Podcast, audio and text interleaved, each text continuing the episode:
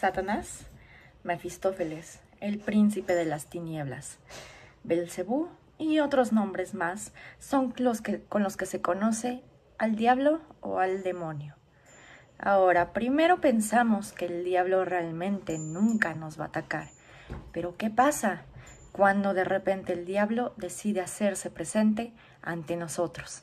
Y en su caso, ¿quién es la persona indicada para expulsarlo? Buenas noches, mis estimados. Les habla Señor Oscuro y hoy veremos posesiones y exorcismos. Mis estimados, ¿cómo están? Buenas noches o tardes. Ah, les habla Jessica de parte del Señor Oscuro y bienvenidos a otro episodio, el tercer episodio de la parte paranormal de Señor Oscuro.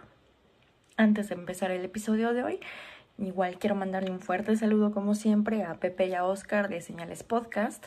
Si no los conocen, búsquelos en sus redes sociales como son Facebook, Instagram, eh, Spotify y YouTube, ya que pues ellos son los que me inspiraron para hacer este, esta serie de episodios paranormales. Y también pues quiero agradecerles a todos los que se han suscrito a nuestro canal y los que han comentado. Igual ya saben que si tienen alguna sugerencia, comentario, mentada de madre o lo que sea, está la caja de comentarios aquí abajo para que pues nos compartan qué piensan de, de los episodios paranormales. Como ya lo manifestamos en la introducción, el capítulo de hoy o el video de hoy va a tratar de posesiones demoníacas y exorcismos.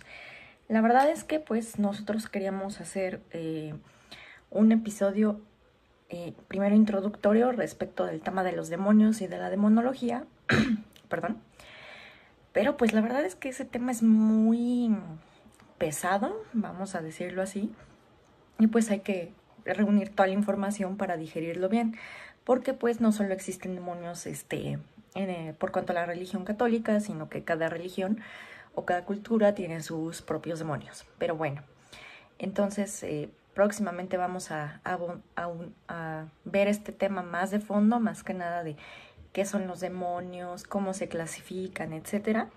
Pero por el momento vamos a ver posesiones demoníacas y exorcismos, porque pues los dos temas se ven, pues van a la par, ¿no?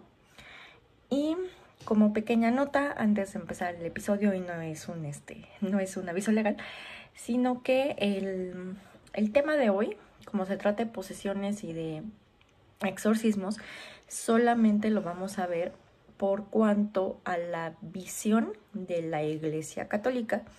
Esto es porque pues nos pareció más interesante y porque la Iglesia Católica es la que más aborda el tema de, lo, de las posesiones demoníacas y de los exorcismos. Además de, que es lo que siempre vemos en las películas y en la tele, ¿no?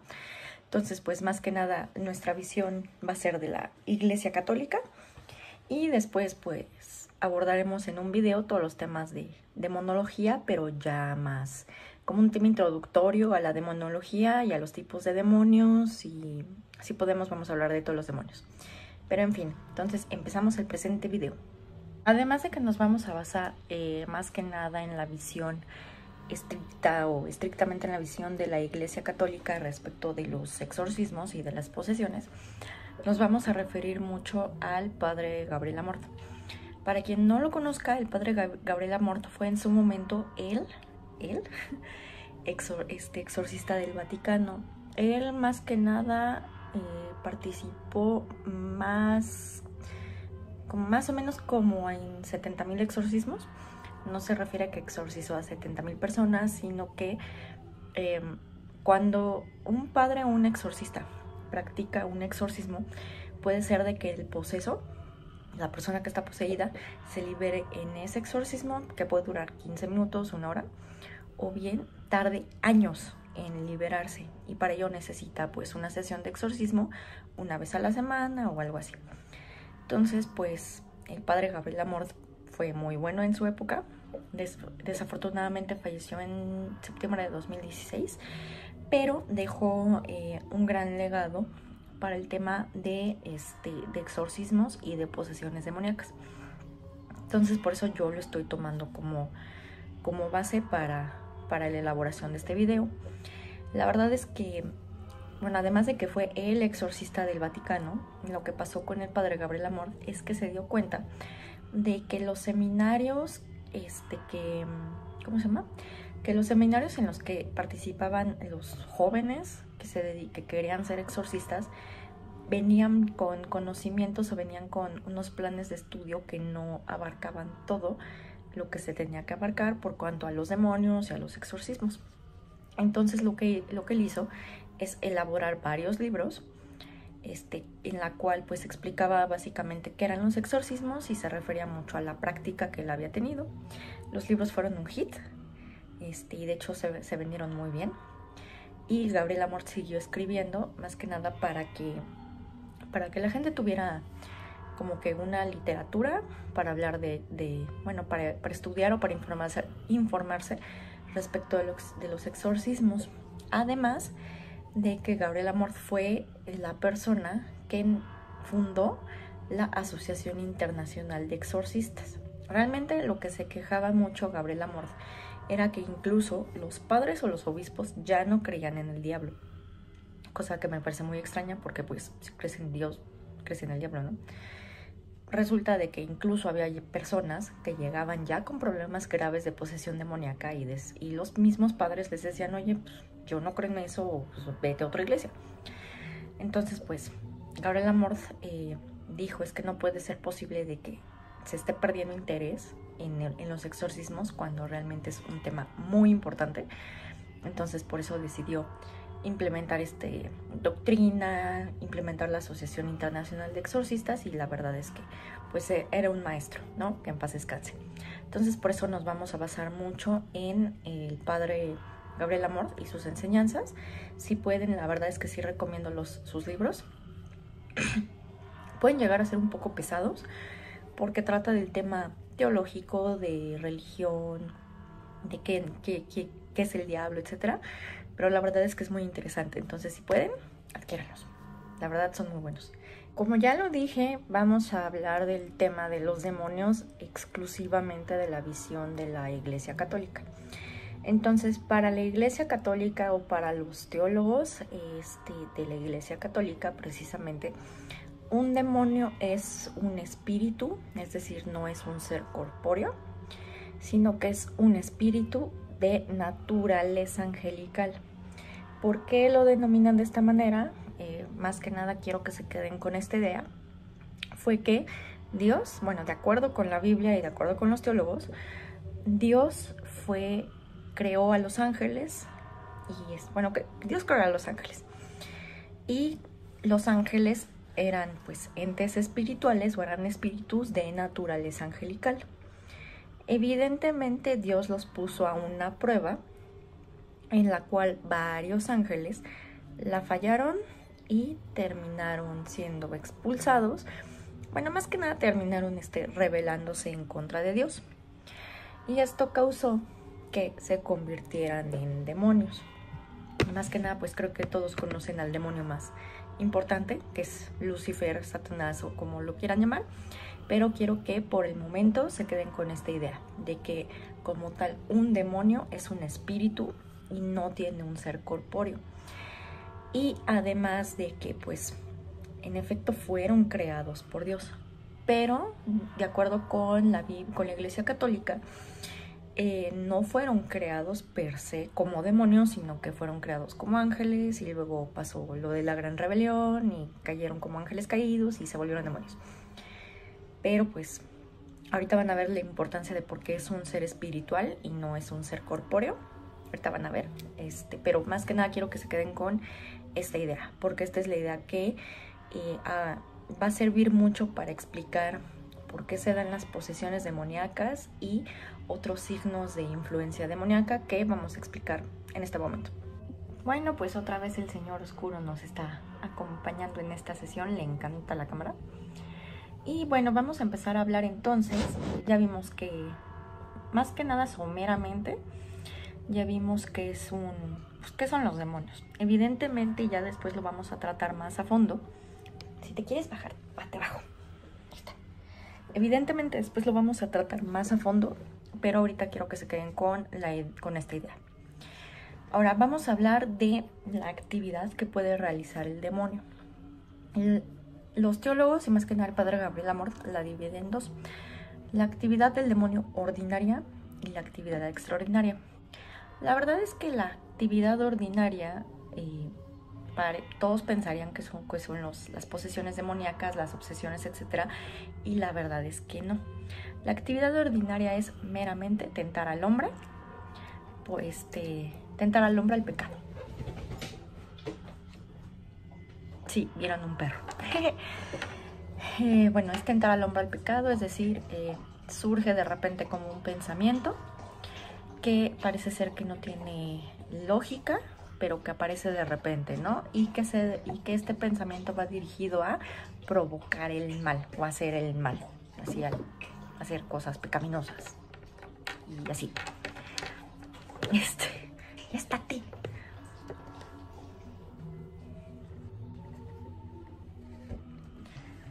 Ahora, ¿qué nos dice esto? Lo que nos dice es que al menos la actividad referente a las posesiones demoníacas como tal es una actividad extraordinaria, es decir, em, más que nada el diablo, o bueno, el demonio, no va a querer realizar este, posesiones demoníacas porque dicen, dice también este, los teólogos y también dice la, la iglesia que el, lo mejor que puede hacer el demonio es hacerle creer a la gente que no existe.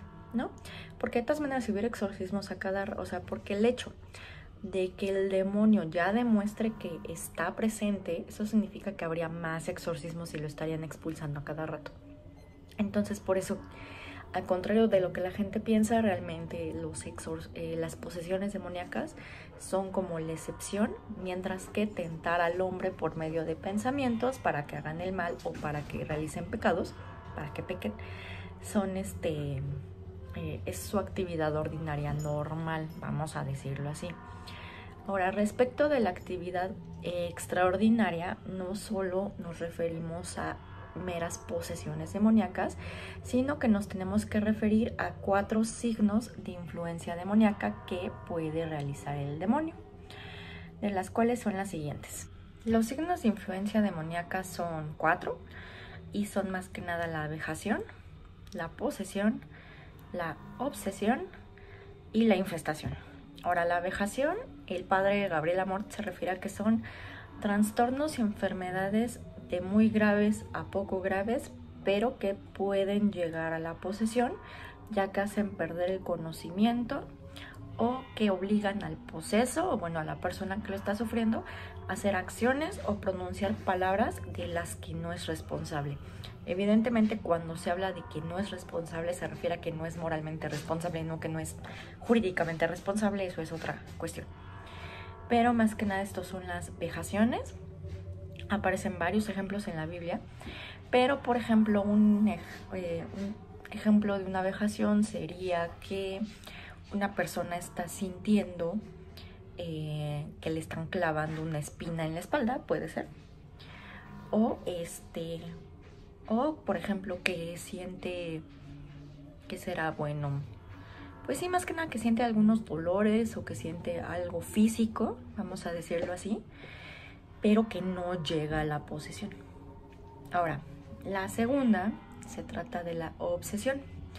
La obsesión, de acuerdo con el padre Gabriel Amor, son aquellos asaltos imprevistos, a veces continuos, de pensamientos obsesivos y que incluso pueden ser racionalmente absurdos, pero se manifiestan de tal manera que la víctima no está en condiciones de liberarse de ellos.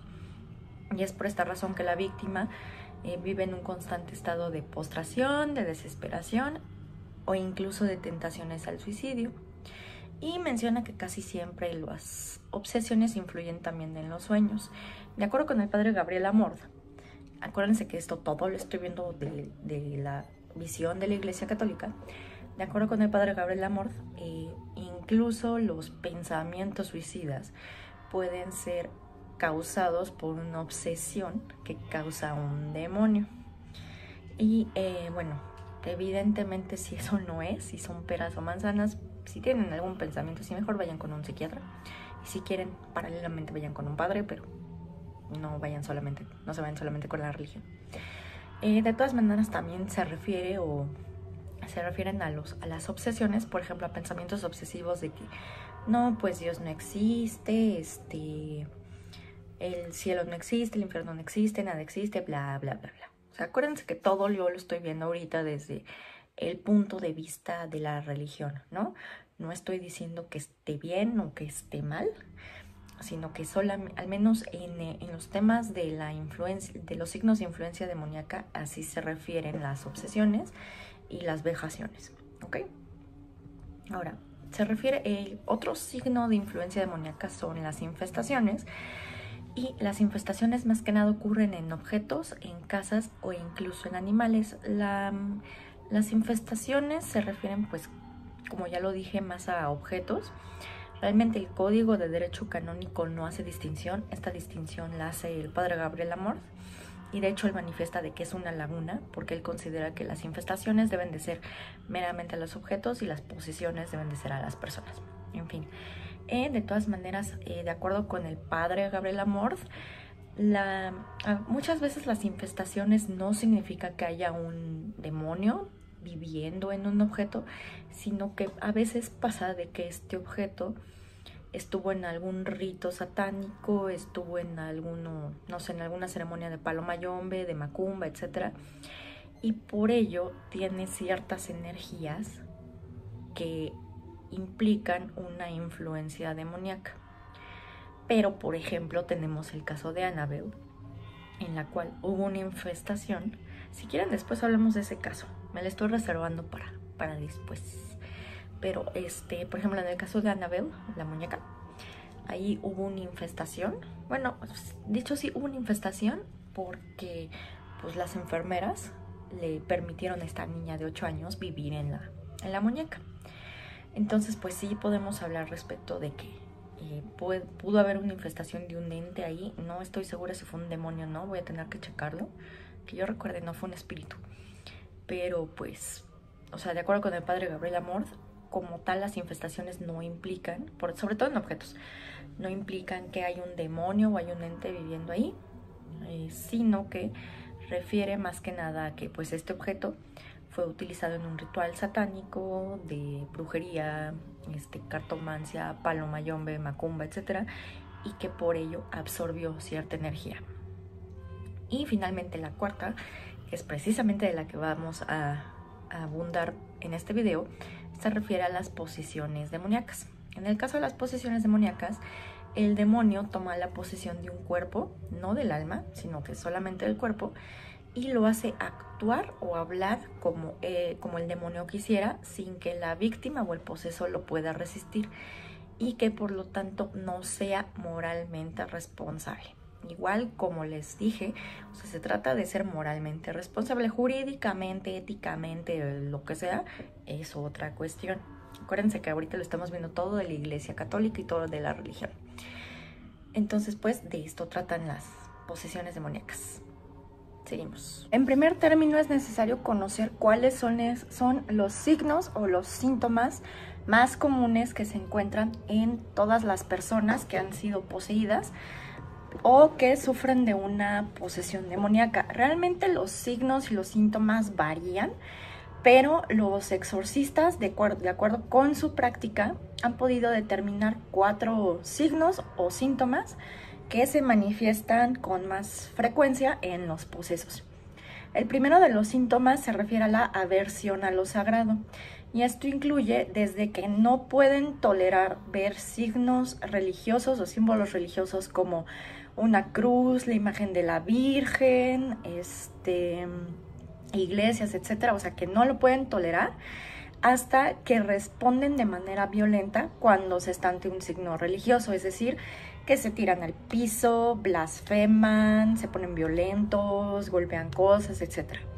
Entonces, ese es uno de los signos más importantes o es uno de los síntomas que nos va a permitir determinar si una persona efectivamente padece de una posesión diabólica.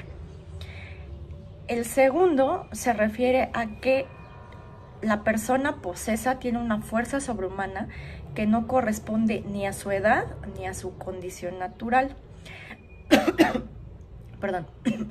Aquí lo que han determinado varios exorcistas es que, por ejemplo, puede haber una mujer o un hombre muy de, complexión muy delgada que al momento de que se está realizando el exorcismo o al momento de que se están haciendo las oraciones de exorcismo, de repente tiene una fuerza sobrehumana y necesita más de tres personas para que lo puedan contener. Entonces a eso se refiere este supuesto, es decir, que se refiere a fuerzas sobrehumanas, fuerzas sobrenaturales que no corresponden ni a su edad ni a su condición natural. El tercer signo o síntoma se refiere a que el, el poseso puede hablar lenguas extrañas con facilidad o bien que tiene la facilidad de entenderlas cuando se hablan por otra persona. Eh, no siempre se refiere a lenguas extrañas como lenguas muertas tipo latín, arameo antiguo, etc. Vente para acá. Sino que, sí, le encanta la cámara. Saluda, saluda.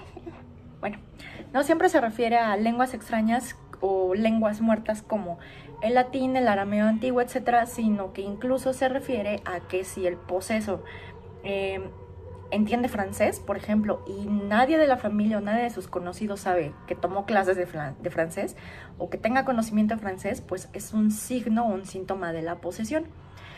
Y también se refiere pues a que empieza a hablar lenguas extrañas, ¿no? O sea, yo supongo que si empieza a hablar náhuatl, no sé, eh, o alemán y no tienen conocimiento de que, de que sepa esta lengua, de que haya aprendido esta lengua con anterioridad, pues es un signo de posesión demoníaca.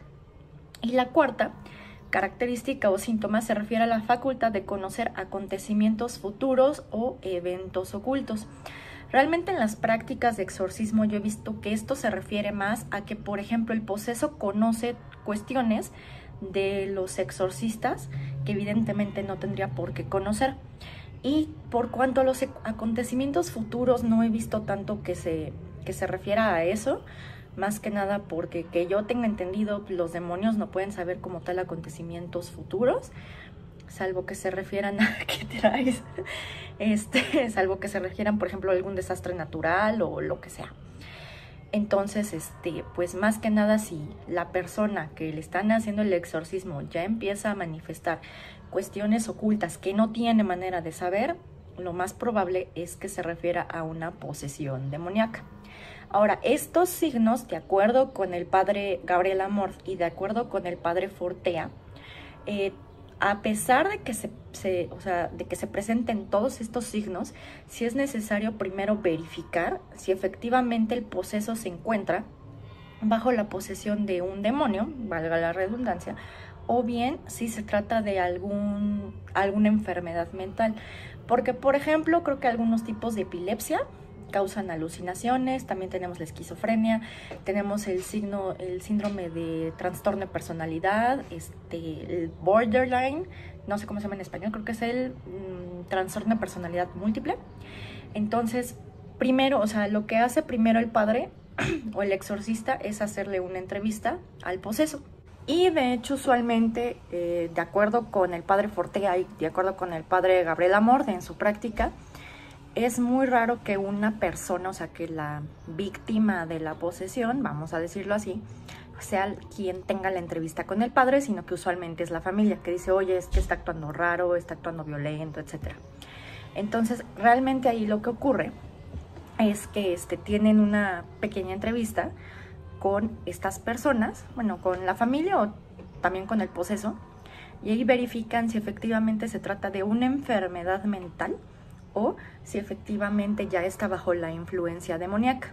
Además, también hay varios signos o varias circunstancias que permiten determinar más fácilmente que se trata bajo una, bueno, que la persona está bajo una influencia demoníaca. Por ejemplo, menciona el padre Fortea que este, en dado caso de que la persona haya jugado a la Ouija recientemente y que casi inmediatamente se empiezan a presentar estos síntomas y que estos síntomas no tengan cura o que ya fue con psicólogos, psiquiatras, médicos y no le encuentran nada o bien los medicamentos que le recetaron no sirven, entonces ya es más probable que se trate de una posesión demoníaca. Entonces, Eh, de hecho, eh, vamos a hablar un poco del rito de exorcismo. Creo que tengo entendido que el rito de exorcismo de 1614 se modificó debido, debido al Concilio Vaticano II, vamos a hablar un poco de esto más adelante, para incluir que este, el exorcista ya tiene que ser asesorado por un psiquiatra. Hay también diversos psiquiatras que, que, apoyan a la Organización Internacional de Exorcistas, pero más que nada lo apoyan, em, bueno, apoyan al exorcista para que efectivamente determinen si se trata de una enfermedad mental o, por ejemplo, que se trate de alguna epilepsia temporal o, o lo que sea, y no se trate de un exorcismo, que de todas maneras, de acuerdo con el padre Gabriel Amor, eh, pues los exorcismos nunca no es malo hacer un exorcismo cuando uno no lo necesita. Entonces, pues si realizan el exorcismo o a veces realizan algunas oraciones en secreto, vamos a hablar ahorita de esto, para determinar si efectivamente la persona se encuentra poseída o no. Otra de las preguntas que surgen en este tema es si cualquier persona puede realizar un exorcismo y la respuesta es no no cualquier persona puede realizar un exorcismo. Los únicos que pueden realizar un exorcismo son aquellos padres o sacerdotes expresamente autorizados por el obispo. De hecho, funciona de la siguiente manera. El Código de Derecho Canónico y la Biblia también establece que Jesús le dio la facultad de exorcizar a los doce apóstoles. De los doce apóstoles vinieron 72 eh, 72 aprendices, vamos a decirlo así, que resultaron los obispos. Entonces es por esta razón que solamente los padres o los sacerdotes que estén expresamente autorizados por el obispo pueden realizar exorcismos. Esto también se establece en el Código de Derecho Canónico, ya ven que yo no me puedo zafar de los términos legales. en el Código de Derecho Canónico, específicamente en el canon 1172, párrafo primero y segundo, establece, se los leo, que sin licencia peculiar y expresa del ordinario del lugar, nadie puede realizar legítimamente exorcismos sobre los posesos, y el párrafo segundo establece que el ordinario del lugar concederá esta licencia solamente a un prevístero piadoso, docto, prudente y con integridad de vida. Es decir, que además el exorcista o la persona que sea autorizada para el exorcismo tiene que tener ciertas características y estas características las tiene que tomar en cuenta el obispo al momento de otorgarle la autorización expresa para realizar el exorcismo. Es decir, que sea una persona piadosa, de ciencia o docto, prudente y con integridad de vida. Desafortunadamente el Código de Derecho Canónico no establece qué significa esto, entonces yo supongo que esa criterio y a discrecionalidad del, del obispo determinar si esta persona cuenta con estas características para así recibir autorización expresa para realizar exorcismos. Ahora, efectivamente hay ciertas personas que no son exorcistas y que parecen realizar exorcismos. Realmente aquí lo que realizan son las llamadas plegarias de liberación. Ocurre de la siguiente manera. El exorcismo como tal es el padre solicitándole a Dios que interceda para liberar a una determinada persona de un demonio. Y las plegarias de liberación es esta facultad, vamos a decirlo así, que le otorgó Jesús a todas las personas para que así expulsen demonios en su nombre. ¿Ok? Entonces, mientras que el exorcismo como tal es un sacramento de la iglesia y se está solicitando la intervención de Dios, en las plegarias de liberación la puede realizar cualquier persona este, en nombre de Jesús para expulsar a los demonios. Ahora, si ustedes no son exorcistas y pretenden hacer un exorcismo, aguas, porque esto puede significar un gran peligro para ustedes, no tanto para el poseso, el poseso ya está poseído, o sea, y, o sea, un gran peligro para ustedes porque los, los demonios se enojan, o sea, los demonios se enojan y más que nada los demonios lo que van a decir es, te estás metiendo en mi campo y es alguien, bueno, eres alguien que ni siquiera tiene la autorización, te voy a destruir. Puede pasar eso o puede ser que esté exagerando, pero pues si tienen algún tema con eso, eh, por favor, y si no son exorcistas, mejor vayan con su exorcista de confianza y soliciten el exorcismo. No lo hagan ustedes. es el único consejo que les tengo por el momento. También, continuando con el tema de los exorcismos, eh, los exorcistas han establecido algunas preguntas que le tienen que hacer al demonio una vez que se, que se manifiesta. Estas son las siguientes. Primero tienen que preguntar el número de demonios que se encuentran, que se encuentran dentro del poseso, ya que puede existir de que em, una, una determinada persona no solo tenga un demonio, sino tenga más. Por ejemplo, creo que en el caso de Annelise Mitchell, que luego vamos a analizar, este, tenía cinco demonios aparentemente dentro de ella, ¿no? Entonces, este, tienen que preguntar el número de demonios. Ah, y también el nombre de los demonios. Esto tiene una, un significado porque se dice que una vez que se sabe el nombre de los demonios, ya se tiene poder sobre ellos. Porque básicamente cuando tienes poder, bueno, cuando sabes el nombre de alguien o de algo, tienes poder para expulsarlo. Y además, de acuerdo con el padre eh, Gabriel Amor, un demonio solamente va a revelar su nombre cuando ya, es, ya esté demasiado debilitado. Y se debilita con todas las, em, todas las sesiones de exorcismo que se, que se realicen, además de las oraciones que realice el mismo poseso y su familia o personas cercanas. También se tiene que preguntar cuándo y cómo entraron al cuerpo del poseso. Esto es para determinar, pues, o sea, para determinar la serie de eventos, porque de acuerdo con los exorcistas, un demonio puede entrar, por ejemplo, por medio de la Ouija, es decir, que alguien esté jugando a la Ouija, por eso les dije que no jugaran a la Ouija, o también puede ser de que, eh, habla de que un exorcista, no un exorcista, pero que un pastor de la iglesia de Satán o un satanista o una bruja o lo que sea pueda llegar a meter a estos demonios dentro de una persona. Esto se realiza por medio de encargos, así se les llama, o de trabajos, que eso lo realizan varias personas para hacerle mal a otro. Y como se le hace el mal, pues se le introducen demonios en el cuerpo.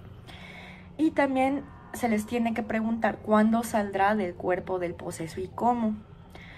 Y esto, no, la verdad es que no sé si en algún momento algún demonio lo pregunta de cuándo saldrá del cuerpo del proceso, porque no, del proceso, perdón, porque no sé si como tal, como hacen el exorcismo en el nombre de Dios, creo que se les obliga a decir cuándo van a salir, ¿no?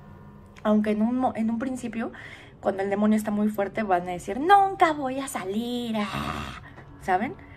Pero de todas maneras, este, se les tiene que preguntar esto para determinar más o menos la fecha en la cual van a salir del cuerpo del poseído o del poseso. Ahora vamos a hablar del rito de exorcismo. El rito de exorcismo se estableció en un documento cuyo nombre es eh, Rituale Romanum, o sea, los voy a leer porque está en latín, ex, decreto sacrosanti decumenici concili vaticani II, no sé cómo se dice segundo en latín, instauratum auri, ¿qué? autoritate Ioannis Pauli pp segundo promulgatum de exorcisms et supplicationibus quibusdam. Y este, bueno, este se trata del eh, ritual romano de exorcismos que fue publicado en, 2000, en 1999.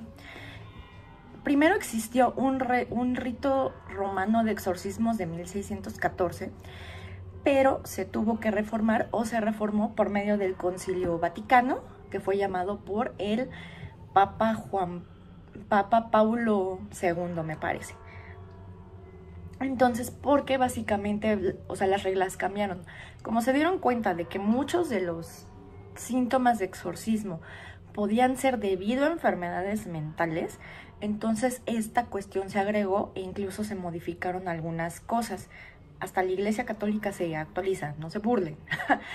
Pero de todas maneras, eh, este es el documento, vamos a decir, oficial que logré conseguir, que se refiere a ritos de, de exorcismos y más que nada te hace referencia a eh, ritos de exorcismo mayores, te hace referencia a ritos de exorcismos en casas y plegarias de liberación.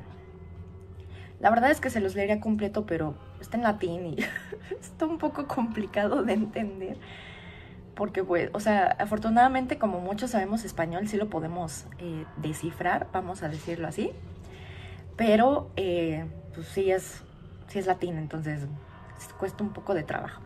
De todas maneras, eh, básicamente las, todas las oraciones que vienen aquí es para proteger al cura, bueno, para proteger al padre que está haciendo el exorcismo y a su vez para lograr que expulse al demonio. ¿Y cómo expulsa, expulsa al demonio? Por, eh, por medio de estos ritos que los tiene que decir en una voz segura y, o sea, imperativa. Decir, oye, salte de ahí, ¿no? Y bueno, en este episodio no vamos a hablar eh, de algún exorcismo como tal, porque les vamos a dedicar capítulos en especial, ¿no? O sea, por eso realmente de los exorcismos recientes, o sea, hay muchos exorcismos, la verdad, pero solamente algunos logran tener, eh, vamos a decirlo, logran ser mediáticamente famosos, ¿no? Entonces vamos a hablar de estos exorcismos en un próximo video, específicamente les vamos a dedicar un video a estos exorcismos, bueno, a cada uno de estos exorcismos y les adelanto precisamente el próximo episodio, bueno, el próximo video este, de Señor Oscuro referente al tema paranormal.